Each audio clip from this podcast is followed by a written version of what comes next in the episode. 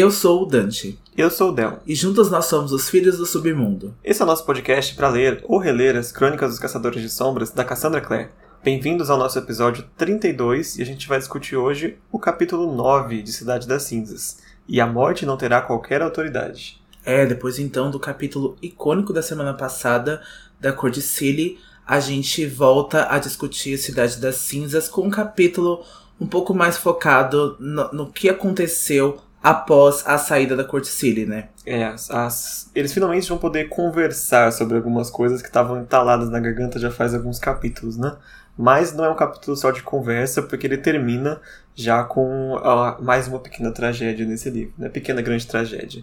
Pois é, o capítulo termina de forma bastante dramática e trágica, né, pro Simon. Eu confesso que eu não esperava isso quando eu li da primeira vez a, apesar de já ter minhas suspeitas, né, com as coisas que aconteceram em Cidade dos Ossos, com os eventos do Hotel do Morte, mas me deu uma surpresa de ver que o Simon realmente foi lá de volta no Hotel do Morte e foi confrontar o que estava acontecendo com ele e acabou acontecendo é, esse, esse, fato bem trágico, né, pro Simon nesse momento. É, porque eu acho que a questão do Simon estava muito focada no relacionamento dele com a Clary, né?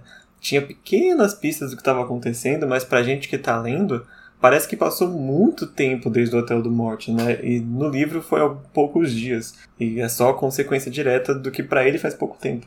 Mas pra gente que vem lendo e acompanhando as semanas, ou quem lê um livro atrás do outro, demora muito, né, pra, pra aparecer esse, esse Simon agora, né? Pois é, bem diferente do que acontece na série de TV, por exemplo, na adaptação Shadowhunters. A gente tem a transformação do Simon lá no episódio 8, então é bem precoce, então acontece bem antes, logo no início. Aqui a gente teve que esperar as coisas acontecerem, né, os fatos. Então, o Hotel do Morte acontece lá para metade do livro e o Simon vem agindo estranho até então, né? Ele fica com medo, do sangue lá no filme do vampiro, né, no filme do Drácula.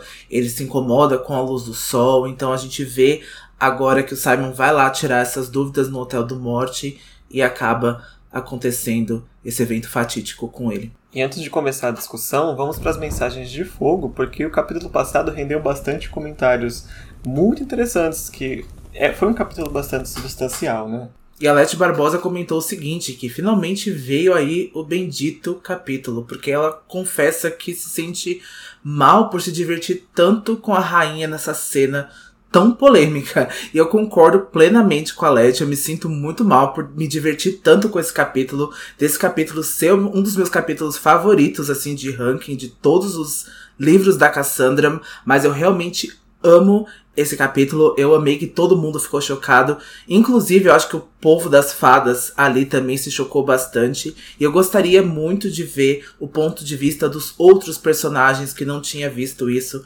tipo a Izzy ou o Alec, né? Já que o Alec tava lá na casa do Magnus. Eu gostaria muito de ter visto aí o ponto de vista desses personagens. E a Letty também fala que ela ficou mais feliz com o capítulo passado, porque foi o capítulo mais longo do nosso podcast e deu para terminar a faxina.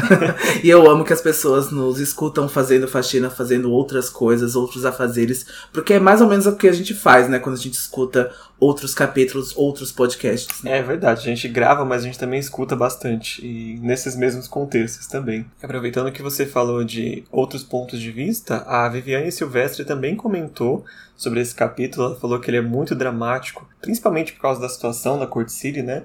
Mas ela lembrou muito bem que há sim essa cena do ponto de vista do Jace. É um capítulo extra que foi publicado no site da Cassandra e já tem tradução no site do Idris também. E ela comenta como foi triste reconhecer que o Jace estava certo desde o começo que não era uma boa ideia de jeito nenhum ter ido pro Reino das Fadas, né? Todo mundo acabou pagando por né, botar os pés pelas mãos ali onde não deveriam ter ido. Mas também como recusar um convite da Rainha Cília, né? E ainda falando sobre a Corte Cília, a Leste comentou no post falando sobre a cena polêmica, né, do incesto ou não, se teve ou não. A Leste concorda conosco, disse que nesse contexto do livro houve sim é, um incesto, mas que tem cenas bem mais polêmicas e bem cenas controvérsias em Cidade de Vidro. E eu lembro exatamente da cena que ela tá falando. Na verdade, a cena de hoje também do capítulo foi bastante controvérsia, né? A gente vê a conversa entre o Jace e a Clary. Há bastante controvérsias ali e a polêmica se estende. Né? A Cassandra continua falando sobre isso, continua retratando e é bastante difícil. É, é um vespeiro, viu? é bem complicado.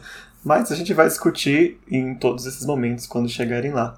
E voltando ao comentário da Viviane, ela também sentiu que faltou oportunidade de acompanhar esse início né, da história do Malik. E realmente nos livros, assim, nos livros, primeiros livros, tem muito pouco, né? Essas coisas ficam muito é, em, segundo, em terceiro plano, praticamente, né? A gente fica sabendo depois que aconteceu. Então, quem quer um pouco mais desse conteúdo, existe uma cena extra também que conta o primeiro beijo do Alec com Magnus, que o Idris também traduziu, o Idris sempre muito querido para as nossas traduções. E, lógico, também a trilogia das Maldições Ancestrais. É, a gente, inclusive, começou a ler recentemente o primeiro livro, e ele se passa após Cidade de Vidro, que é relativamente ainda cedo no relacionamento deles, né? A questão, eles estão juntos há o quê? Uns três ou quatro meses só nessa época, né? Então é bastante interessante ver esse começo, mesmo que agora sendo contado meio tarde, assim, entre aspas, né? Não estava nos livros da primeira vez que foram escritos, mas é bom saber que existe esse conteúdo. Inclusive, é, também um elogio à série de TV, né? Por ter trazido bem cedo essa, essa questão e ter abrangido bastante, né? Sim, na verdade, a série, o primeiro diretor, se eu não me engano, não vou lembrar o nome dele, não queria trazer o Alec e o Magnus como um casal. Na verdade, tinha uma outra personagem chamada Lydia Brandwell, se eu não me engano, e ela quase se casa com o Alec, e aí eles decidiram narrativamente colocar a cena do beijo entre o Alec e o Magnus lá na série. E aí eles se estabeleceram como um casal fixo e tiveram cenas tanto quanto Jace e Clary, se não mais, né? Houve muitas cenas dos dois, houve muito momento dos dois que foi bem legal. Eu acho que isso foi bem acertado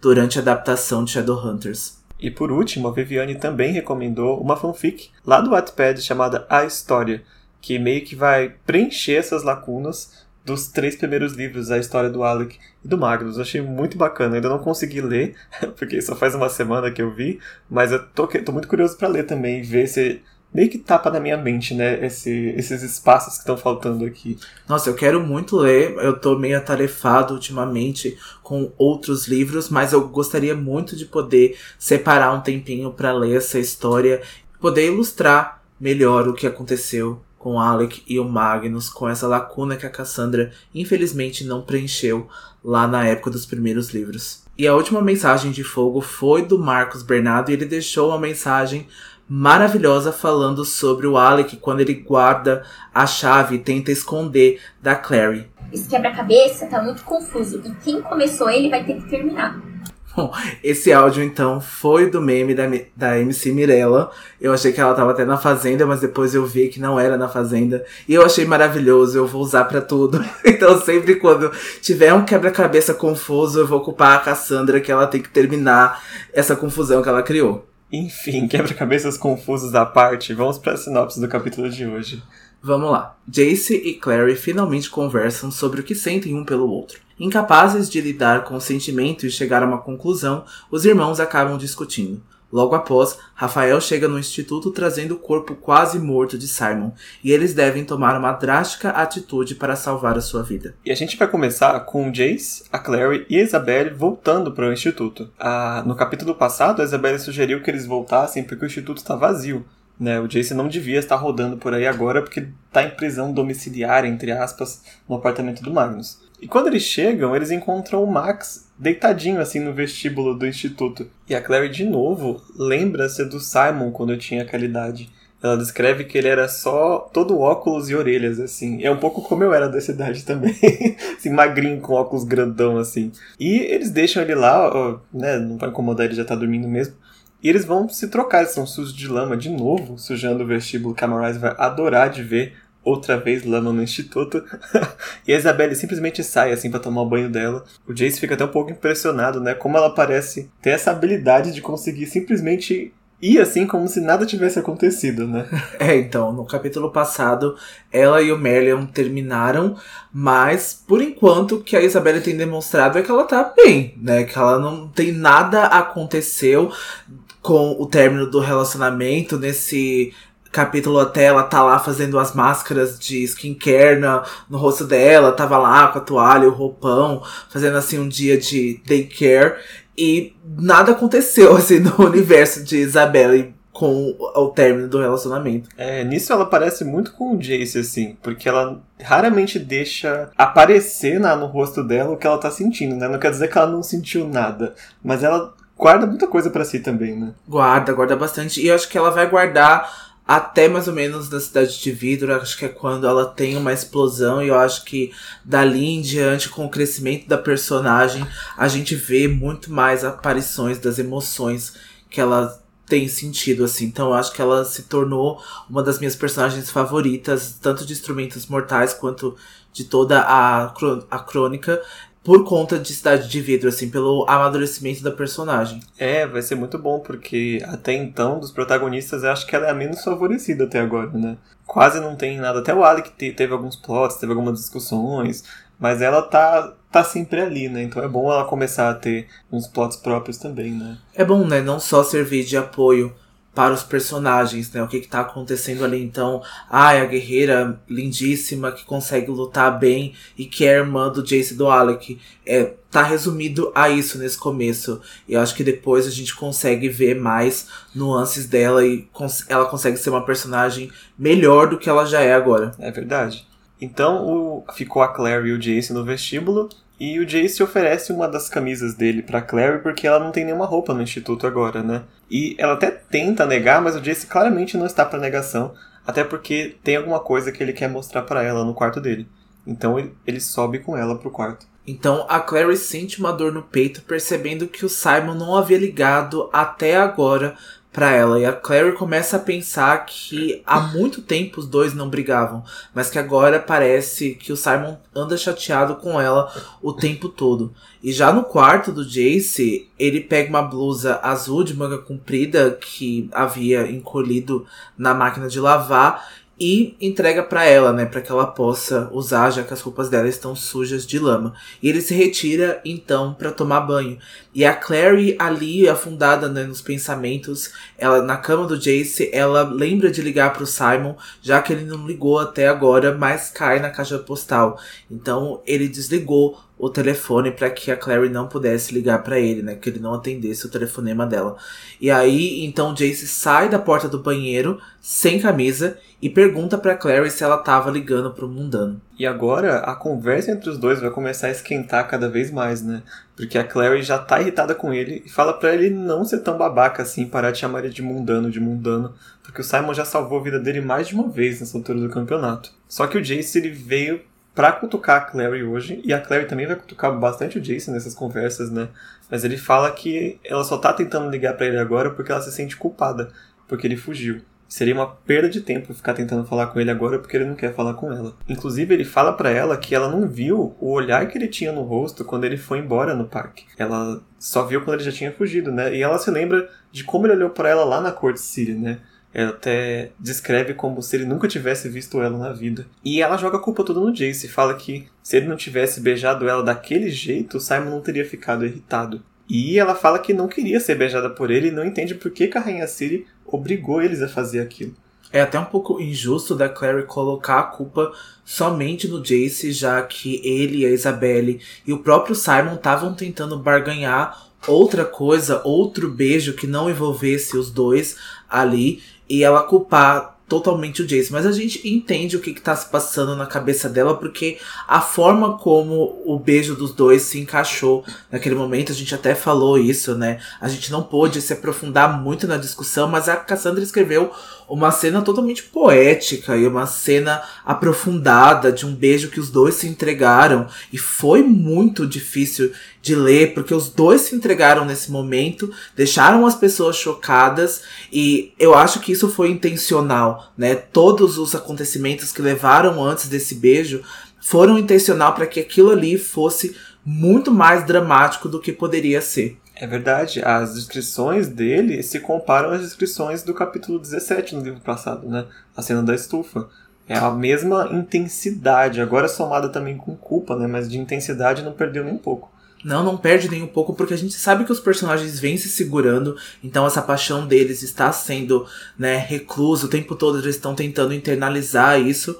Então, quando eles tiveram a chance de se beijar, eles explodiram. Então a gente entende que teve que acontecer desta forma, mas, por exemplo, eu fico pensando entre um beijo entre o Alec e a Isabelle, por exemplo, se não seria só um selinho, ou não seria uma coisa mais fraternal, né? É, e mais com a, a Clary e o Jace foi algo bem profundo e foi algo bem difícil de, de ser descrito e de se ler também, eu acho, para algumas pessoas. É, e agora a gente vai ver os dois em posições opostas em como lidar com isso agora que aconteceu.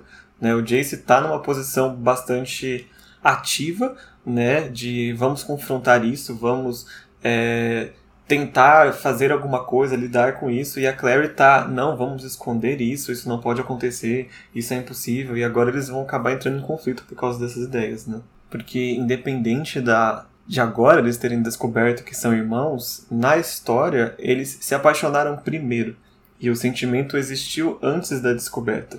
E não é porque vocês são irmãos que simplesmente se apagaria né, da cabeça deles. A gente inclusive lê lá em Artifícios das Trevas, né, que você dizer que um amor é proibido é a mesma coisa do que é, forçar essas pessoas a ficarem juntas, né? É quase uma, uma tentação, assim, impossível, muito difícil você simplesmente apagar. Então eles têm que entender como que lida agora que o sentimento está aí, não simplesmente negar, né? E é muito legal essa linha de pensamento, porque o Jace não tem essas questões. O Jace não tem essas lições sobre amor. Então é muito legal o que até o próprio Valentim força no livro, que tá forçando o tempo todo a moral dos personagens, porque o tempo todo eles estão sendo questionados, eles estão aprendendo o que é certo ou errado. Porque na cabeça do Jace, assumir um relacionamento com a Clary neste momento seria certo para os dois, né? Mesmo envolvendo aí a questão da sociedade, mesmo envolvendo uma questão religiosa, moral, enfim, qualquer coisa que o incesto leva junto com esse consenso, né, com esse, com esse relacionamento, mas o, os próprios personagens estão o tempo todo se questionando, estão o tempo todo titubeando sobre a moral e sobre o que é certo, o que é errado, o que é bom ou ruim, mas pro Jace, neste momento, é certo, isso é o bem, ele está fazendo algo incrível, ele está fazendo algo bom.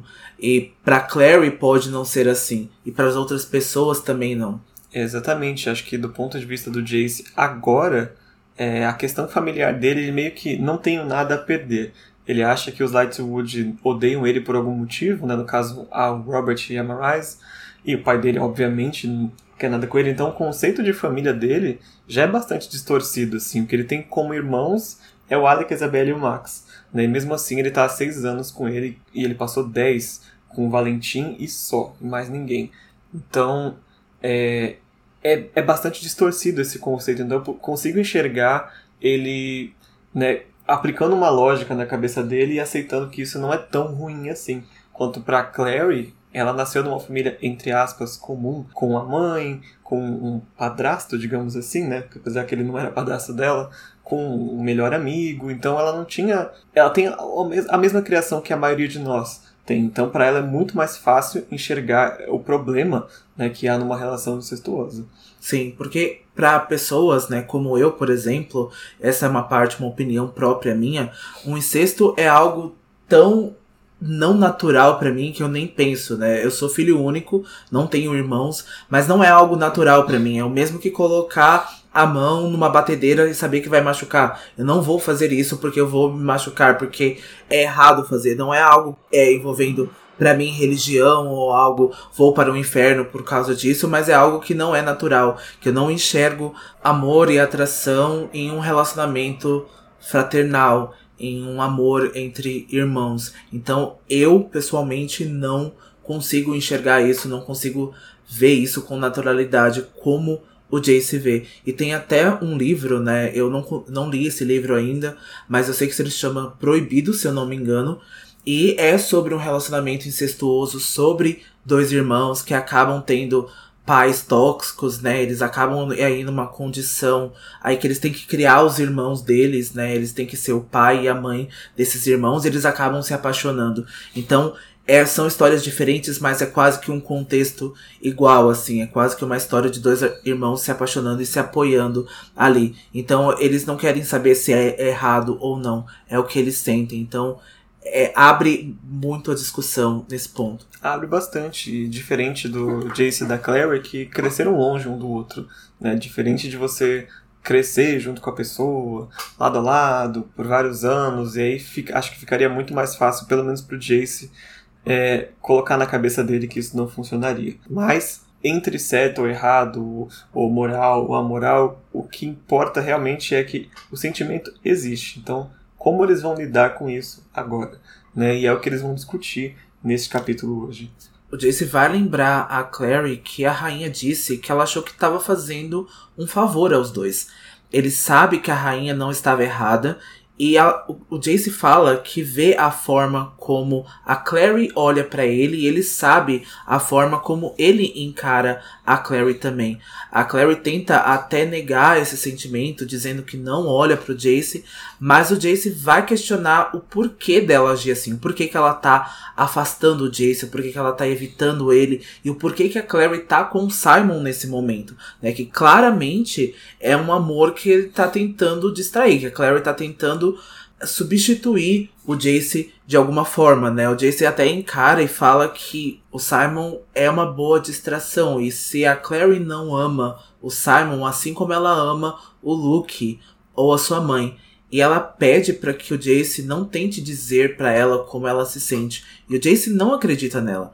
E a Clary acaba se distraindo ali, olhando a cicatriz no ombro do Jace, o que faz ela se lembrar quando Rod havia dito que ela não fazia parte da vida de cicatrizes e mortes, né? Aí falando sobre essa vida de caçadores de sombras, mas eu acho que o Rod até tava colocando outro significado, né? Tava indo além disso. Sim, a Clary tá em negação total, né? Isso não é nem momento para se distrair com cicatrizes.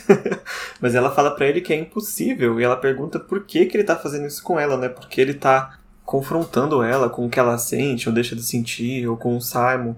E o Jace fala que é porque ela tá mentindo para si mesma. E a Claire fica muito irritada com isso, ela fica com raiva e ela finalmente confessa para ele que ela ama o Simon como ela deveria amar o Jace. Ela ama ele como um irmão. E aí complica-se toda a situação, né? Porque é algo que a gente já vinha percebendo sobre ela, e ela já vinha percebendo que ela é aquela coisinha confortável, aquela coisa de amizade, aquela coisa de lembrança, de ter crescido junto. Exatamente como o irmão, né? E porque para nós aqui que já terminamos a série, parece tão estranho a Claire estar tá junto com o Simon, porque dá mais ainda essa sensação de, nossa, ela tá com um irmão, né? quase um irmão para ela. É muito esquisito, né? E ela fala pro Jace que ela gostaria que sim, o Simon fosse o irmão dela e o Jace não, mas que nenhum deles pode fazer nada com relação a isso. E ela percebe no olhar do Jace que, apesar dele ter perguntado, ele não esperava que ela fosse responder e fosse confessar tudo que ela falou agora. Então ele acabou é, sendo pego de surpresa por ela, né? A Clary vai tentar até se desculpar por ter falado desse jeito sobre as emoções, por ter se abrido tanto assim, mas o Jace se recusa e anda até ela, e isso acaba atrapalhando a, até a, a própria Clary, e com a voz trêmula, ele conta que ele nunca se sentiu assim com relação a ninguém. Ele vai se lembrar da lição que o pai dele ensinou para ele, que amar é ser destruído, e que o Jace nunca pensou que essa parte de si não estivesse destruída. Então, ou seja, o Jace nunca se apaixonou por ninguém antes. Então, essa é a primeira vez que ele tá sentindo esse tipo de emoção, então por isso que ele tá tão desesperado. Ambos os dois estão desesperados, porque eles vão se lembrar que não há como viver um romance apesar do que sente.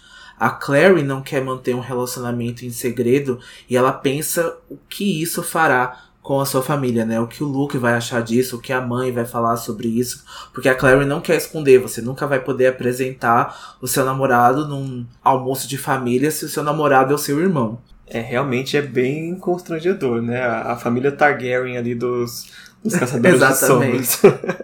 e de novo, né, eu consigo ver esse paralelo com o Artifício das Trevas, né? Tem esse mesmo questionamento. Vamos manter em segredo, vamos tentar esconder da família, né? E quando para-se para pensar, não vai dar certo. E é interessante ver como a lógica da Clary, apesar de não aceitar, não é nada é, religioso ou nada do tipo, né? É, eu não quero enganar a minha família. Apesar de que ela vai soltar uma palavra específica aqui que vai deixar o Jace muito irritado e vai botar um fim na conversa, né? O Jace fala para ela que os Lightwood já detestam ele. Então, assim, como a gente falou, ele não. A parte familiar dele, ele já tá meio que sentindo que não tem nada a perder, né? Apesar que ele tem, ele só não, não percebe isso, ele tá meio. tá bastante desiludido, né, nesse começo de livro. Só que a Clary diz que seria repugnante para a família dela se eles revelassem esse amor. E é nessa palavra que o Jace fica bastante ofendido, porque ele sente que ela acha que é repugnante a relação dos dois. Você acha que ela falou isso de dentro, assim, tipo, eu acho que é repugnante, ou meus, a minha mãe e o Luke vão achar repugnante, mas não sou o que eu sinto? Eu acho que ela falou nesse contexto de que a mãe dela e o Luke achariam repugnante. O resto da sociedade, eu acho que a Clary não pensa desta forma, né? Eu acho que tá tão é, internalizado e de novo tá tão confuso na cabeça dos dois que ela não acha repugnante. Então o Jace, né, também vai interpretar isso desta forma porque o Jace estava considerando fugir com a Clary. O Jace estava considerando, a gente falou no começo do capítulo, né, que o Jace tem essas particularidades meio distorcidas sobre família e sobre moral, então ele realmente estava considerando isso, então houve aí um mal entendimento entre os dois, né? Nenhum dos dois conseguiram se compreender como eles estavam falando, mas assim, respondendo a sua pergunta, eu acredito que a Clary tenha falado mais sobre a reação do Luke e da Jocelyn.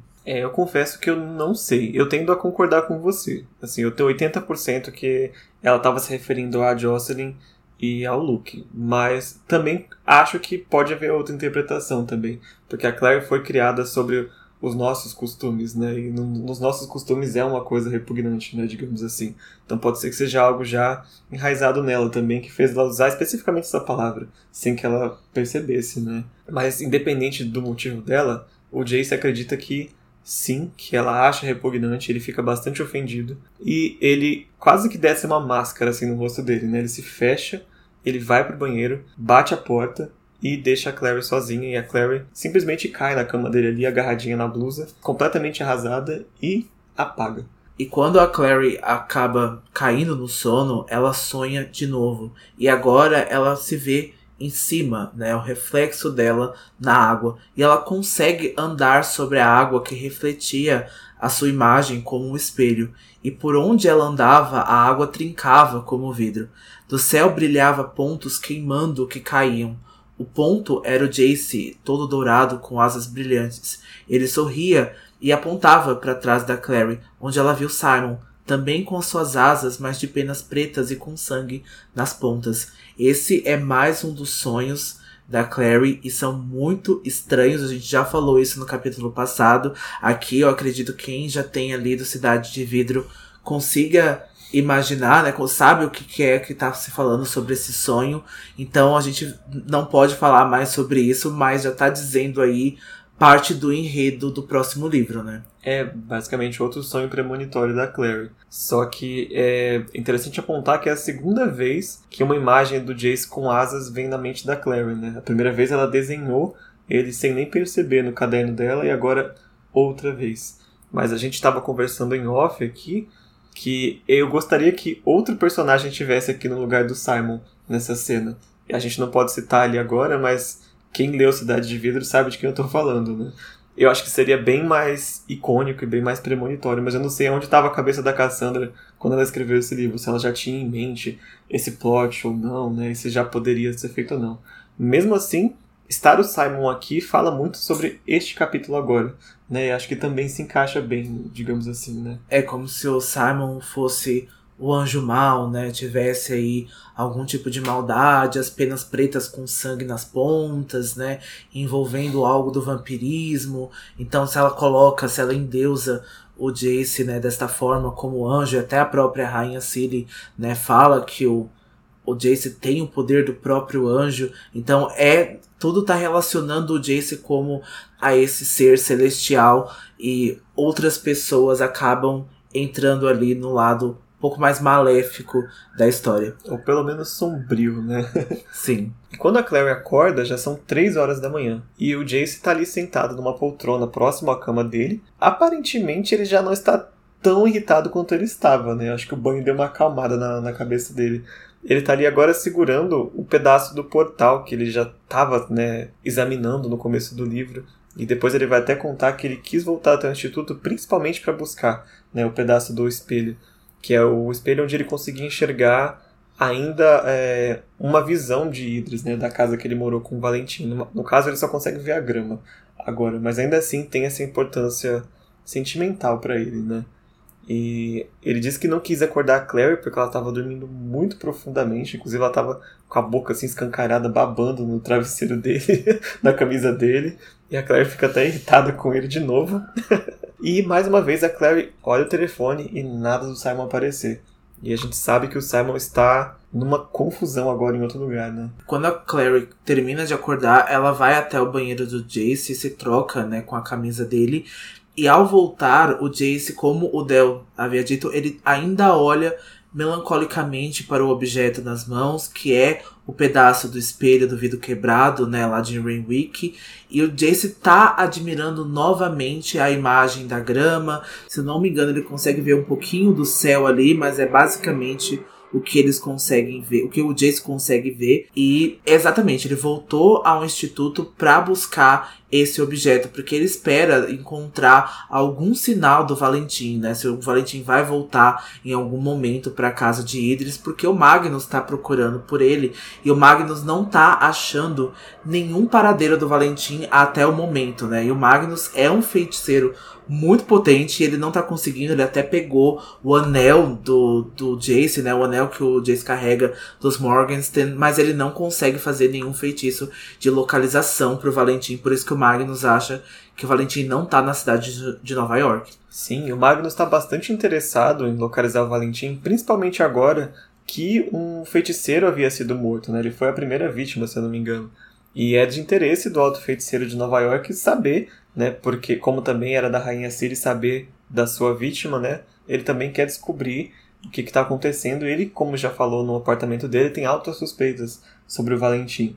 Mas como o Dante falou, o Valentim não está sendo localizado em Nova York. E eles acham que ele não está na cidade, mas ele está muito protegido num local muito próximo, né? Quase embaixo do nariz deles, na verdade. É verdade. E há alguma outra coisa envolvendo exatamente esse feitiço. A gente não pode falar de novo sobre isso, mas o feitiço não está conseguindo ser efetivado por conta de algumas coisas bem específicas. Exatamente. E é, é legal que a Clary até compara o Magnus que ele consegue sentir as perturbações na força dentro da, da cidade de Nova York. Mas basicamente, né, o Magnus é o, o nosso grande mestre né, dessa série, a pessoa que Todo mundo vai quando precisa de socorro, quando precisa de ajuda, de conhecimento. Ele vem trazer informações para a história, né? Acho que é algo que o Roger também foi no livro passado, mas aqui o Magnus assume esse papel, né? É, ele assume em vários livros, né? Ele tá sendo sempre essa pessoa. Eu acho que ele é o feiticeiro que menos gosta de trabalhar, mas acho que é o que mais trabalha, porque as pessoas vão sempre em busca dele para conhecimento, porque ele entende bastante de línguas demoníacas, dimensões e outros assuntos que são historicamente aí não, não vistos há muito tempo. Então, o Magnus é sempre o mestre dos magos dentro do, desse universo aqui dentro e de outros livros também. É muito bem-vindo. Vai haver outros mestres dos magos também muito bem-vindos, mas acho que o Magnus é o grande deles, né? É, mas porque se a gente for olhar os outros feiticeiros como o Ragnar Fell, ou a Catarina Loss, ou o Malcolm Fade, todos eles estão preocupados com outras coisas, né? O Magnus é que gosta e que interpreta esse papel de feiticeiro muito bem. A Catarina tá preocupada com em ser enfermeira, o Ragnar não gosta de trabalhar, não gosta de se envolver com caçador de sombras. O Ragnar não gosta de ninguém, na verdade. Né? Ele gosta do Magnus. Só do Magnus. Exatamente. E o Malcolm tá lá, né, procurando ser, assistir filme romântico, né, e, e ser ali um festeiro ali. Diferente do Magnus, mas o o Malcolm também é, é do rolê, né? Também. Ele também é do caos. É verdade. Mas eu tava pensando é, em Irmãos do Silêncio também, que assumir esse papel lá na frente, né? depois da, da morte do Jeremiah, há outros que também vão vir para dar informações e dar essas ajudas, né? Principalmente na, lá na época do Peças e agora também. E o Jesse vai explicar pra Clary, porque exatamente quase o que eu falei agora, porque ele está irritado e nega que o anel, né, que o Magnus usou para esse feitiço tenha qualquer valor sentimental para ele. Mas o Jace, sem perceber, ele aperta o vidro, né, aperta o caco de vidro na mão, que acaba até sangrando ele, então comprovando, né, que ele sente sim alguma coisa, que isso tem sim importância para ele. E a Clary vai sugerir delicadamente para que ele volte para casa do Magnus, pois o Alec tá lá há muito tempo. Então esse feitiço também não vai perdurar todo esse tempo, né? Então a, a Clave, até a própria Inquisidora, pode começar a achar estranho. Mas o Jace vai falar que o Alec não parece se importar com isso. Ele tá sacando ali que o Alec também tá em algum envolvimento com o Magnus, porque ele acha que o Alec não vai se importar. E aí, de repente, a, ele pergunta a Clary como ela destrancou a porta da cela, da cela dele lá na cidade do silêncio. E a Clary vai começar a explicar que foi um símbolo simples de abertura, mas a Clary não sabe exatamente como ela fez esse símbolo. A gente falou que ela acabou destrancando todas as coisas que estavam perto dela, a cela, inclusive as algemas. Então a gente falou mais um pouco sobre isso, a gente vai ver quando isso for concluído, mas eles são interrompidos pela essa discussão quando a campainha do Instituto toca. E agora a gente encerra essa discussão é, amorosa sobre o relacionamento dos irmãos, porque a campainha toca e eles saem para ver quem que é, porque são três horas da manhã. Como a Isabelle, que acabou de sair do quarto de roupão, com a cara assim completamente atordoada, vai lembrar muito bem. São três horas da madrugada e quem está tocando a campanha do Instituto. Porque a gente tem que lembrar que os caçadores podem entrar à vontade dentro do Instituto. Então é provavelmente algum membro do submundo, né? Ou alguém que não tem autorização para entrar, mas um mundano seria muito difícil de ser. E a Clary acha talvez seja o Simon, né? E a Isabelle fica muito nervosa, assim. Ela fala que que hora maldita que ele vem declarar o amor por você. Ele podia simplesmente ligar e tava tudo resolvido.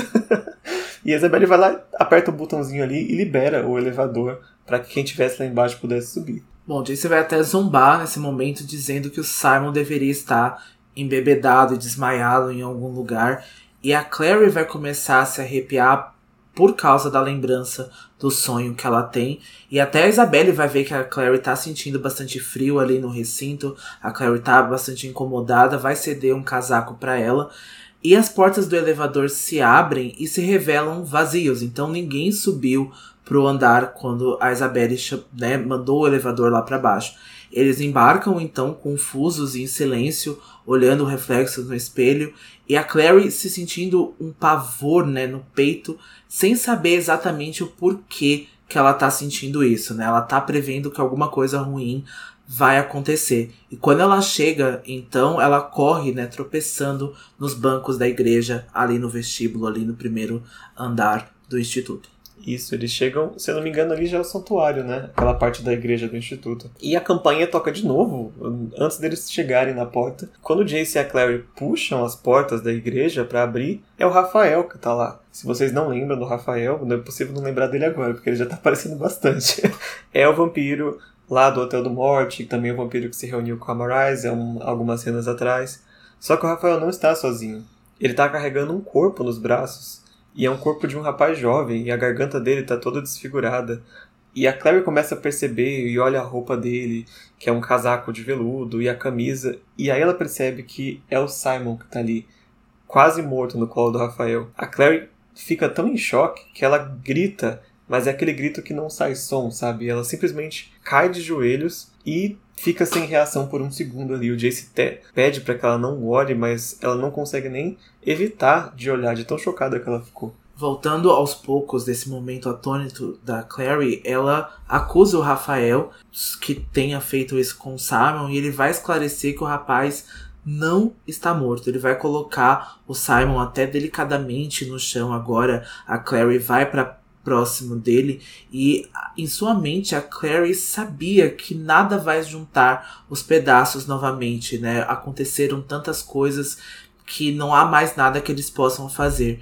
E o Rafael vai impedir que a Clary tente falar com ele pois ele morrerá em alguns poucos minutos. O Simon já não vê nada, já não ouve nada e logo o coração dele vai parar. E o Jace então vai sair em defesa do Simon, ele vai exigir que o Rafael explique antes que ele corte o coração dele, como ele já deveria ter feito da primeira vez que eles se encontraram lá no hotel do Morte. E o Rafael vai tentar jogar a carta de falar: olha, você prometeu que você não me machucaria, mas a Isabelle também tá lá e ela fala que não fez tal promessa. E a, a Claire, até depois de algumas cenas, se surpreende porque ela não consegue sair em defesa do, do, do Simon, né? Ela tá tão atônita que é o Jace e a Isabelle que estão tentando ali, de alguma forma, resolver a situação, né? É verdade, ela não tá nem é, em posição para isso agora, né? Tá totalmente confusa.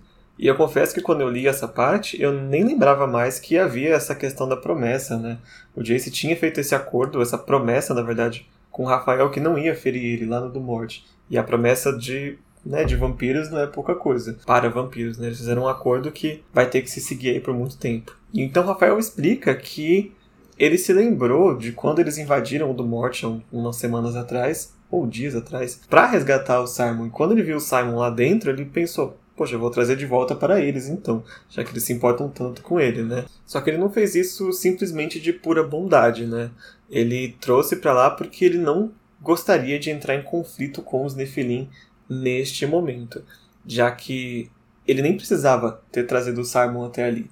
O Simon invadiu o Hotel do Morte, né? E então os vampiros tinham todo o direito de fazer o que quiser com ele. Mesmo assim, o Rafael decidiu não né, devorar o Simon lá no hotel e trazer ele para os Caçadores de Sombras. Além desse motivo de não querer conflito, ele também precisava agora é, explicar para eles o que ia acontecer com o Simon daqui para frente, né?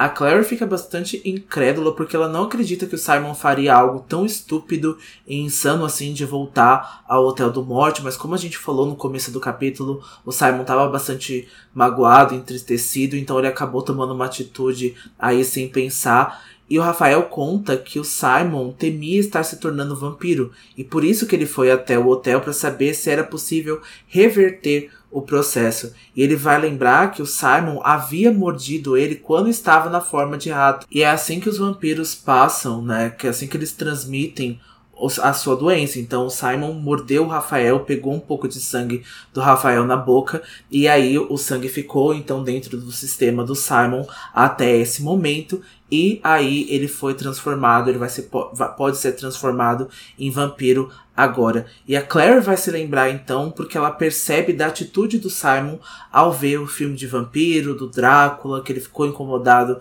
com o sangue. E agora, né, nesse capítulo anterior, quando o Simon vai encontrar com a Claire na estação de metrô, o Simon se incomoda com a luz do sol. Então isso já estava tudo ali se caminhando pro Simon, né, que ele ia se tornar possivelmente aí um vampiro, mas ele foi ali para tentar reverter o, o processo. É, e na verdade o Rafael vai até explicar que se o Simon não tivesse feito essa loucura de invadir o hotel agora e ter né, ido para morrer praticamente, os efeitos simplesmente teriam passado. Ele ia sentir essa estranheza agora por causa que ainda tinha um pouco do sangue do Rafael no corpo, mas quando passasse ele ia voltar a ser normal. Mas agora que ele, vamos dizer, morreu com o sangue de vampiro no corpo, ele vai ter que passar pela transformação ou morrer de vez. Então, infelizmente, o Simon acabou causando isso em si mesmo, né? Ele foi muito sem pensar, porque ele poderia ter perguntado para qualquer caçador de sombras, talvez, ou para o próprio Magnus, ou para outra pessoa, e não invadir o hotel para perguntar. Apesar que tem um sentido, né? Vou perguntar para os próprios vampiros, eles devem saber muito mais. Mas é, não ficou muito claro ainda nesse capítulo que de fato aconteceu, né? Se ele entrou e os vampiros atacaram ele sem perguntar nada, né? E o Rafael salvou eles no meio do caminho. Se ele conseguiu falar alguma coisa, acredito que sim, porque senão o Rafael não saberia é, que ele foi para lá achando que era um vampiro e tal. Então, o, o, exato ocorrido no hotel não tá claro. Então a gente vai ver se depois o Simon vai esclarecer isso, né? E agora em choque, o Jace e a Isabelle não estão acreditando no Rafael, mas de novo, ele está falando a verdade. As pessoas não costumam confiar muito no que o Rafael fala, né? é, eu não sei se é pela forma como ele fala, ou se ele é aparenta ser muito mais jovem do que ele é, porque né, o Rafael foi transformado muito cedo, então ou se ele é meio boêmio demais, assim, as pessoas não costumam acreditar nele, mas ele fala a verdade, né? E mas você tinha se perguntado, né, o que o Simon falou e o que aconteceu. Eu posso pensar que talvez os vampiros tenham atacado ele justamente para fazer a, o efeito da transformação dele, né? Já que ele já tinha ingerido o sangue, eles mataram o Simon para completar a transformação dele. Não sei se eles foram isso que eles pensaram, ou se eles atacaram o Simon porque ele era um mundano, ele queria o sangue dele, e o Rafael tentou salvar ele ali, né? Não sei se foram isso que os vampiros pensaram, mas eu posso pensar nessa possibilidade também, é, que se encaixa. É bem possível mesmo, porque é, não tem detalhes agora, né? Mas tá havendo assim um conflito no, no clã dos vampiros por causa da liderança, né, que cada um tem uma posição diferente de como os vampiros devem agir. Então não duvido que haja vampiros que pensam contrários ao Rafael lá dentro, né? Mas aqui é, a Isabelle e o Jace eles estão em pânico agora. E eles perguntam pro Rafael se tem alguma forma de reverter o processo, né? Algo que eu acho que eles já deveriam saber, né? Como caçadores de sombras. Mas o Rafael vai esclarecer para eles e para nós leitores que a única forma agora seria cortar a cabeça do Simon e queimar numa fogueira, que obviamente a Clary nunca vai deixar isso acontecer, né? E a Clary pensa muito mal do Jace e da Isabelle nesse momento, porque ela vai tentar impedir que o Jace chegue perto do Simon e tente machucar ele. E o Jace pergunta se ela sabe o que o Simon ia querer. Se ele ia querer se transformar em vampiro nesse momento, ou se ele preferiria a morte. E a Clary já imagina o Jace ferindo o Simon. E você? O que você acha que o Simon ia querer nesse momento? Você acha que se ele tivesse a opção, ele teria se transformado ou se entregado à morte mesmo? Não acho que o Simon se entregaria à morte, assim. Eu não acho, eu não vejo esse pensamento dele, não sei, né, com a condição, se ele tivesse acordado, né, e tivesse ciente disso tudo, se ele aceitaria é, essa condição, mas eu não acho que ele se entregaria à morte, eu não acho que a Clary poderia decidir isso para ele, porque o Simon tem muito amor pela vida dele. Ele aparenta ter, pelo menos, né? Ele aparenta gostar de viver e tá confortável é, com a vida dele. Então, não acredito que ele preferiria a morte, né? Pelo menos eu acho. É, eu também concordo. Acho que não, apesar que é, inevitavelmente ele vai viver em morte agora por, por, né, pelo resto da, entre aspas, vida. Mas né, nesse sentido de deixar de existir, eu acho que ele não ia querer, não. Eu acho que se ele pensasse assim um pouco o Simon no começo do Cidade dos Ossos e amar virar um vampiro, né, da noite pro dia. Nossa, sim, total. Ali daqui, é, é totalmente o que o Simon gosta dos filmes, do, do RPG. Ele viveria por esse momento, né, ou morreria por esse momento para se tornar um vampiro, né? E agora ele é uma criatura do submundo, né? Ele não é mais o mundano. Então, isso já foi tirado um pouco da, das costas dele, né? De ser o mundano do rolê, né? De ser o mundano da situação. Então agora ele é um integrante. É, agora vão. Pra que você trouxe esse vampiro? não vai mudar muita coisa pra Clave, não, mas pelo menos pros amigos aqui, quem sabe, né? Sim, mas voltando então ao capítulo, né? A Clary tá tentando afastar ali o Jace e a Isabelle, principalmente o Jace, né? De chegar perto do Simon. Ela tenta confortar o Simon de alguma forma.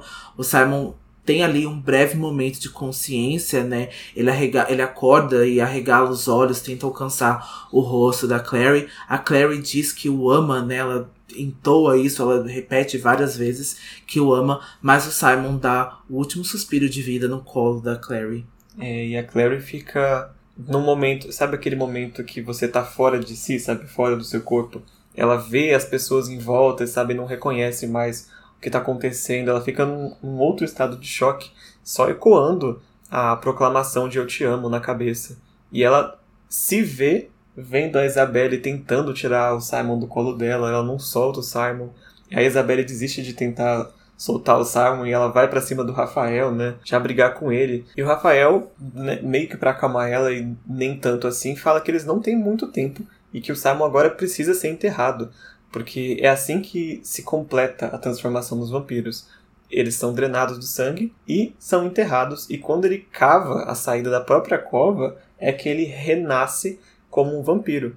E quanto mais tempo eles demorarem para enterrar o Simon, menor é a chance do Simon conseguir se se cavar para fora da própria cova, né? Ele diz que não há outra opção. Se eles não fizerem isso, o Simon vai ficar permanentemente nesse estado de semi-morto. Ele vai estar tá morto, inconsciente, mas meio vivo, né? E seria terrível para ele ficar quase um coma, né? Então, se eles quiserem dar alguma chance para o Simon, eles têm que agora completar a transformação da forma que o Rafael vai instruir eles. E a Clary exige então que o Simon seja enterrado num cemitério judaico, né? Porque o Simon e a família dele são judaicos e ela quer estar lá para ele quando ele acordar. Mas o Rafael acaba avisando que a visão não será nada agradável, porém ele concorda e que eles devem ir antes que o dia amanheça. E então assim a gente encerra o capítulo 9. É, esse capítulo foi bem bacana também, né? Eu acho é, particularmente bem legal a atitude do Rafael, porque acho que ele poderia ter enterrado ele próprio, o Simon, né? E simplesmente chegado com um vampiro no dia seguinte. Mas ele veio dar essa oportunidade para os caçadores, não, não sei para ele não sabia que ela estava lá, de, olha, o que, que a gente faz com esse amigo de vocês, né? Eu quero que vocês decidam. É porque ele acho que ele tem razão no sentido de falar que ele poderia ter feito o que ele quisesse. Né? É, tá na lei ali que ele, com a invasão, ele poderia ter feito o que quisesse com o Simon, né? É, não sei como você falou no começo, né? Se foi uma decisão mais política, diplomática do Rafael, porque ele não queria entrar em guerra, em conflito, né, com a Clave a respeito disso. Então, o Rafael, ele costuma a pensar muito sobre isso. O Rafael ele é bastante estratégico, apesar dos Caçadores de Sombra não darem aí muito pelo que o Rafael fala, mas ele é muito estrategista, ele pensa bastante, ele é muito inteligente, ele se prova depois. Então ele não fazer nada com o Simon nesse momento, colocar a decisão para os amigos dele, eu acho que foi muito inteligente do dele e, e até respeitoso de certa forma. É, é muito bem lembrado. O Rafael tem esse esse espírito é, estrategista, assim. Eu acho que é uma das partes mais legais quando a gente está lidando com o submundo, né? É, esses líderes, o Magnus também, quando tá falando em nome dos feiticeiros, né? E a, até a Marisa, quando ela tá falando em nome do Instituto, né? E não como Marisa Lightwood. Eu acho essas interações políticas muito boas. E o Rafael acaba aparecendo como a, o rosto que mais aparece do clã, apesar de não ser o líder, né? É, e você falou muito bem sobre o Magnus também. O Magnus acaba até assustando a gente quando ele precisa falar sério, ele precisa se envolver com esse negócio do submundo e com a parte principalmente dos feiticeiros, assim. O Magnus tá sempre brincando, ele tá sempre sendo glamorizado e com brilho, e com coisa, mas quando é assuntos são sérios e quando ele precisa resolver essa coisa, o Magnus é muito competente, ele também é muito inteligente, muito estrategista, então a gente consegue ver esses líderes do submundo fazendo coisas bem grandiosas, né, o tempo todo. É verdade. E agora com a aparição da rainha Cilly, a gente já viu os, os quatro maiores líderes, né, com exceção do Rafael, que não tem a posição de líder, mas tá ali, né, como representante, a gente viu o Luke já agindo com o clã, e a Rainha Ciri, e o Rafael, né? Faltou quem? E o Magnus. Então são os, os quatro grandes né, membros do submundo já apareceram interagindo ali com as suas políticas da melhor forma possível, né? Mas acho que o, o grande, a grande massa dessas interações vai ficar para a Cidade de Vidro, né? Sim, né? Que é esse momento que colapsa tudo, né? E a gente faz aí um ato político, né, em uma guerra, né, porque a guerra vai se aproximar, acho que até para as pessoas que estão lendo pela primeira vez, sabe que isso está se aproximando, que isso está culminando, então, quando chega, a gente vê é, esse momento e o quanto isso ainda continua nessas né, decisões, tanto pelo povo aí do submundo e pela clave, o quanto que isso ecoa para as próximas gerações. Exatamente. Bom, vamos para o nosso momento Grimório então, né? Vamos lá. E o meu momento grimório é a entrada do Rafael no instituto. Inicialmente, Claire pensou que os degraus estivessem vazios. Em seguida, piscou e viu Rafael ali, a cabeça de cachos negros bagunçada com a brisa da noite. A blusa branca aberta no pescoço, mostrando a cicatriz no meio das clavículas. Nos braços trazia um corpo. Foi tudo o que Claire viu ao encará-lo com espanto. Um corpo. Alguém morto, braços e pernas pendendo como cordas flácidas. A cabeça caída para trás, expondo a garganta desfigurada. Ela sentiu a mão de Jace enrijecer ao redor do próprio braço como um torno, e foi só então que olhou mais de perto e viu o casaco familiar de veludo com a manga rasgada, a camiseta azul embaixo, agora manchada e respingada com sangue, e gritou. O meu momento grimório essa semana vai ser sobre o sonho da Clary, envolvendo aí um pouco sobre o próximo livro. No sonho, ela olhava de cima o reflexo da água, que se espalhava diante dela como um espelho infinito que refletia o céu noturno, e como um espelho era sólida e dura, e ela conseguia andar sobre a água.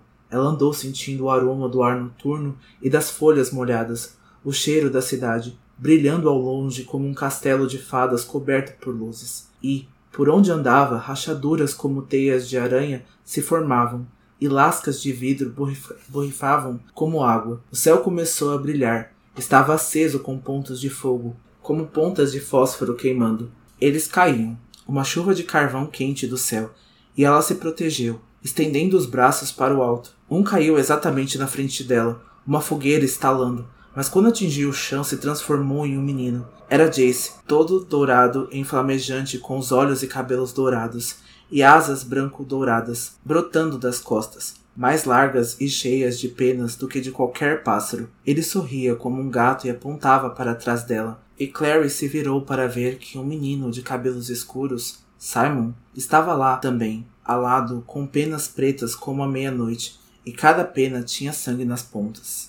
E agora pensando bem, quando a gente falou sobre o sonho da Clary no primeiro momento do episódio, a gente pensou que a Clary estava falando do Simon, mas que agora lendo pela segunda vez, a gente percebeu que ela pode não ter reconhecido esse personagem, porque ela se pergunta se é o Simon é, com as asas de anjo preta com sangue. Então a Clary pode não ter conhecido isso, então fica aí a dúvida e eu acho que esse sonho foi mais profético do que a gente estava pensando. É verdade, as visões de Clary.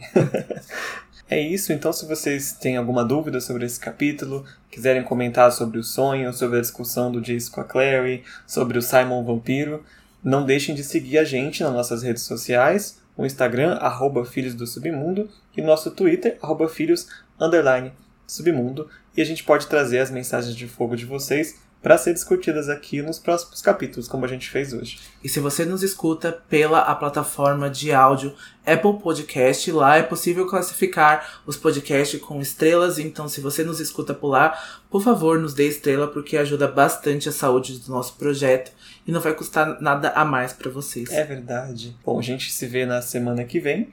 E até lá, não se esqueçam. Todas, as, as histórias, histórias são verdadeiras. verdadeiras. Tchau. Tchau.